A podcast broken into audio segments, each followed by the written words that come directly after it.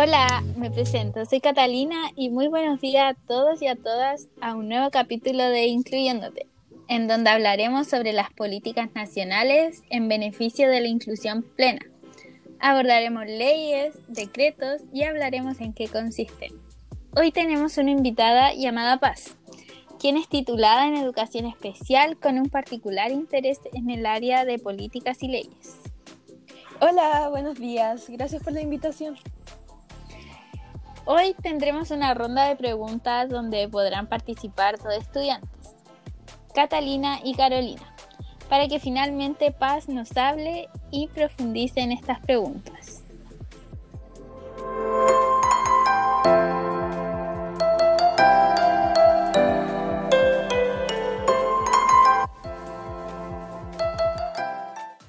Entonces, comenzamos con las preguntas. Adelante, profesora. Ya, refresquemos la mente. Para comenzar con las rondas de preguntas del día de hoy, me gustaría que viéramos desde los comienzos. ¿Ustedes saben de cuándo partieron las políticas de educación especial? Yo no recuerdo con exactitud la fecha, pero por lo que sé, comienzan con algo de un informe, Warner, si no me equivoco. Mm, creo que en 1970 no estoy 100% segura. Por ahí va la respuesta. Bueno, las políticas de educación especial comienzan en el año 1978 con el informe Warner, como bien dijo Carolina, donde por primera vez aparece y se consolida el concepto de necesidades educativas especiales iniciando una nueva forma de atender la educación especial y así con el tiempo se ha, se ha seguido avanzando. Vamos con la siguiente pregunta, situándonos en años más recientes. ¿Han escuchado del decreto 170 o saben qué, qué beneficios nos otorga? Habla sobre necesidades educativas especiales de los estudiantes y algo sobre un beneficio pero para ser sincera no me manejo bien. Claro, como dijo la Cata, el decreto 170 se centra en el diagnóstico de los estudiantes con necesidad educativa especial y a raíz de este se le otorga un tipo de beca a cada estudiante.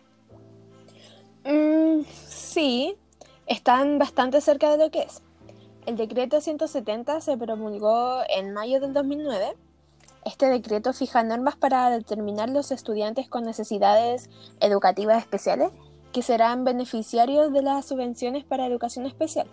Su objetivo es mejorar la calidad de la educación y oportunidades de enseñanza para estudiantes con necesidades educativas especiales. Aclarando que esta subvención no va directamente al estudiante, sino al colegio para mejorar la enseñanza de los jóvenes. La tercera pregunta tiene relación con el programa de integración escolar. Me gustaría preguntarles, ¿qué entienden ustedes cuando se habla de PIE? Bueno, yo entiendo que el PIE busca integrar a los estudiantes con necesidades educativas especiales a escuelas regulares, trabajando colaborativamente el profesor a cargo y el educador o la educadora diferencial.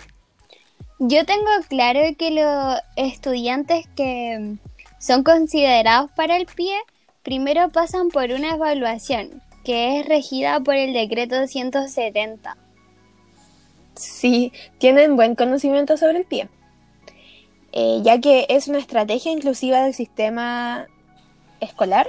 Su propósito es contribuir al mejoramiento continuo de la calidad de la educación que se imparte en el establecimiento educacional favoreciendo la presencia en la sala de clases, la participación y el logro de los objetivos de aprendizaje de todos y cada uno de los estudiantes, especialmente de aquellos que presentan necesidades educativas especiales, ya sean estas de carácter permanente o transitoria.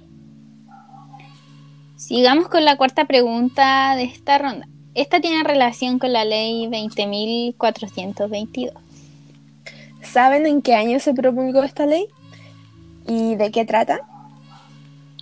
Tengo noción de que esta ley fue promulgada después del decreto 170 en el año 2010. Si no me equivoco, el fin de esta es la inclusión social y la igualdad de oportunidades para las personas con discapacidad. La ley 20.422 se promulgó el 10 de febrero de 2010. Esta ley establece normas sobre igualdad de oportunidades e inclusión social de las personas con discapacidad. Se basa en los principios de vida independiente, accesibilidad universal, diseño universal, intersectorialidad, participación y diálogo social. Promueve la autonomía de las personas con discapacidad. La siguiente pregunta es sobre la ley 20.609. ¿Saben qué objetivo tiene la ley 20.609? Mm, la verdad, no sé qué objetivo tiene. Creo que no la conozco. ¿Y si les hablo de ley Samudio? Ah, sí. Es la ley de antidiscriminación. Esta nace tras un lamentable hecho de discriminación a un chico por su orientación sexual, ¿no? Claro, lamentablemente surge por este hecho. Esta ley tiene por objetivo fundamental instaurar un mecanismo judicial que permita restablecer eficazmente el imperio del derecho toda vez que se cometa un acto de discriminación arbitraria. En otras palabras, resguarda los derechos de toda persona que sufre de algún tipo de discriminación. Ahora vamos a hablar de una ley que se promulgó en el año 2015. ¿Saben de cuál les hablo? Sí, es la ley de inclusión escolar. Ah, la verdad yo no sabía que era esa. ¿Pero esta de qué trata? Bueno, la ley de inclusión escolar, o número 20.845, regula la admisión de, de los y las estudiantes elimina el financiamiento compartido y prohíbe el lucro en establecimientos educacionales que reciben aportes del Estado. Y está dirigido a escuelas regulares con y sin pie y escuelas, y escuelas hospitalarias. La séptima pregunta es acerca del decreto 83, puesto en marcha el año 2015. ¿Ustedes saben cuál es el objetivo general del decreto 83?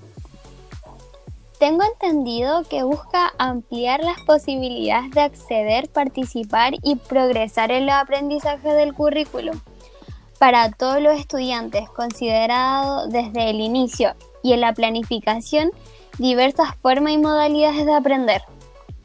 Además, este decreto tiene tres principios. La igualdad de oportunidades, la calidad educativa con equidad e inclusión educativa y la valoración a la diversidad. Sí, lo que me han dicho es correcto. El decreto número 83 tiene como objetivo principal la diversificación de la enseñanza, estimular la transformación de las prácticas pedagógicas de los docentes de educación regular, incorporando el DUA para poder dar respuesta a la diversidad, potenciando el aprendizaje de todos los estudiantes teniendo en cuenta sus estilos y preferencias desde la flexibilidad del currículum. Con la siguiente pregunta ya nos acercamos al final de esta dinámica. A ver, díganme, ¿qué entienden por diseño universal para el aprendizaje? O más conocido como el DUA. A ver, yo entiendo que es una manera de pensar acerca de la enseñanza y el aprendizaje. Según yo, promueve el desarrollo de experiencias de aprendizaje para todos y todas las estudiantes. Claro, DUA es una estrategia de, de, respuesta a la diversidad, el cual busca examinar las oportunidades de aprendizaje de todos los estudiantes, considerando las habilidades, estilo de aprendizaje y preferencias, pensado para transformar las aulas regulares en aulas inclusivas. Su principio fundamental sería dando énfasis en qué enseño, cómo lo enseño y por qué lo enseño. Ahora sí, con esta última pregunta finalizamos la ronda. Y este es un decreto algo reciente, el decreto 67, que fue promulgado en febrero del 2018. ¿Sabrán qué tipos de normas establece el decreto 67? Por lo que yo sé, el decreto 67, las normas que establece tienen relación con las evaluaciones. Sí, yo igual sabía algo parecido. Como los parámetros por los que se debe guiarse a los profesores respecto a las calificaciones de los y las estudiantes. El decreto 67, como bien dijo Catalina, se promulgó el año 2018 y su fecha de publicación fue en diciembre del mismo año.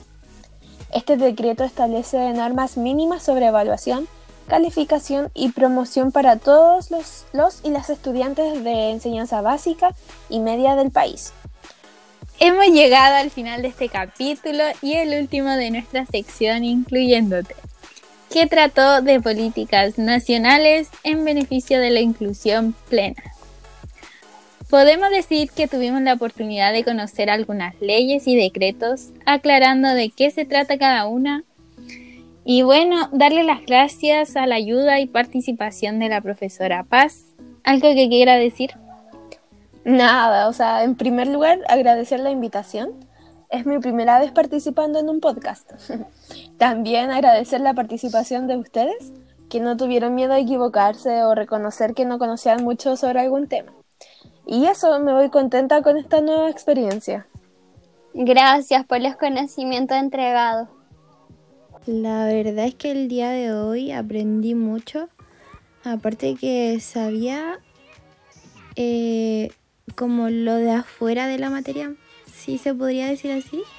Así que estoy muy contenta. Entonces así finalizamos esta sección de Incluyéndote. Esperamos que hayan podido disfrutar de estos capítulos y a su vez que hayan podido adquirir nuevos conocimientos. Hasta siempre. Chao. Chao. Chao, gracias por la invitación.